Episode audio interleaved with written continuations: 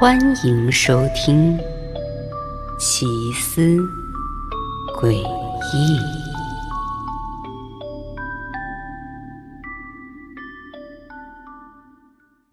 几年前，战火烧到了我的家乡，恐怖分子占领了我所生活的城市，他们开始残忍杀害任何敢于反抗他们的人。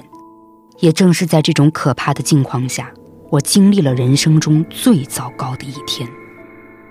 这几天，政府军正试图解救我们，但恐怖分子毕竟已经占领了整座城市。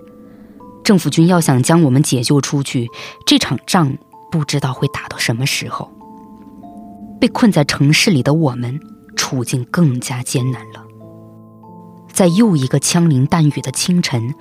我意识到不能再这么等下去，我必须带着家人逃跑。虽然我的妻子已经在战火中去世，但我还有两个双胞胎儿子，我一定要让他们和我一起活着离开这座城市。于是我找来了一些安眠药，在晚上的时候把这些药捣碎放进了水里，让儿子们喝掉。请原谅我这么做。我的两个孩子都还太小，这个年龄的他们没办法保持安静，在夜晚出逃。我必须保证他们不发出一点声响，这样才能躲开在城里潜伏着的恐怖分子的狙击手。当孩子们喝了水没一会儿，药物就起效果了。我开始在不安中等来了深夜。接着，我又观察了街道。此刻的街道没有巡逻的恐怖分子，四周也没有再传来枪声，是时候行动了。我便把两个昏睡过去的儿子扛在肩上，小心谨慎又快速地走向了夜色中。我计划在黑暗的掩护下走到城市边缘，只要到达政府军的地盘，我们就安全了。但这并不容易。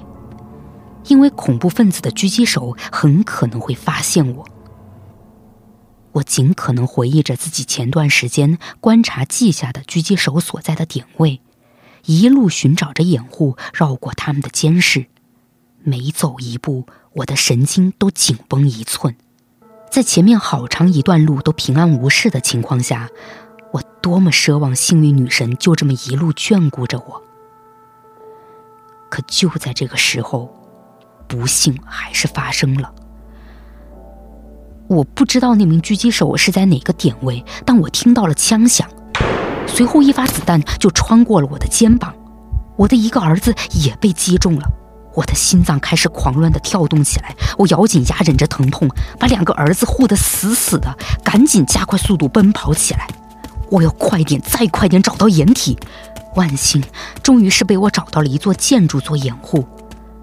那个躲在暗处的狙击手也没有再开过枪，我们一定暂时安全了。这么想着，我便赶紧查看了中枪的儿子。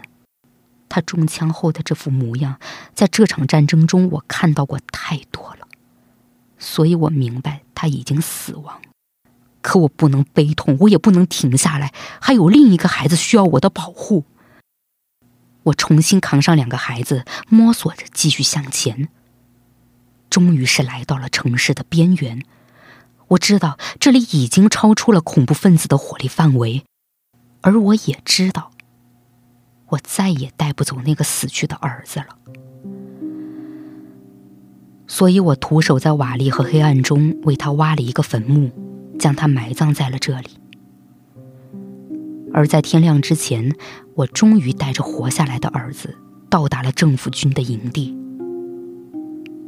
这时的我根本没有一丝激动和轻松，我像是失去灵魂的空壳，被政府军安排到了一个帐篷里休息。而我熟睡着的唯一活下来的儿子，是被政府军的士兵在第一时间就抱走，带去做健康检查了。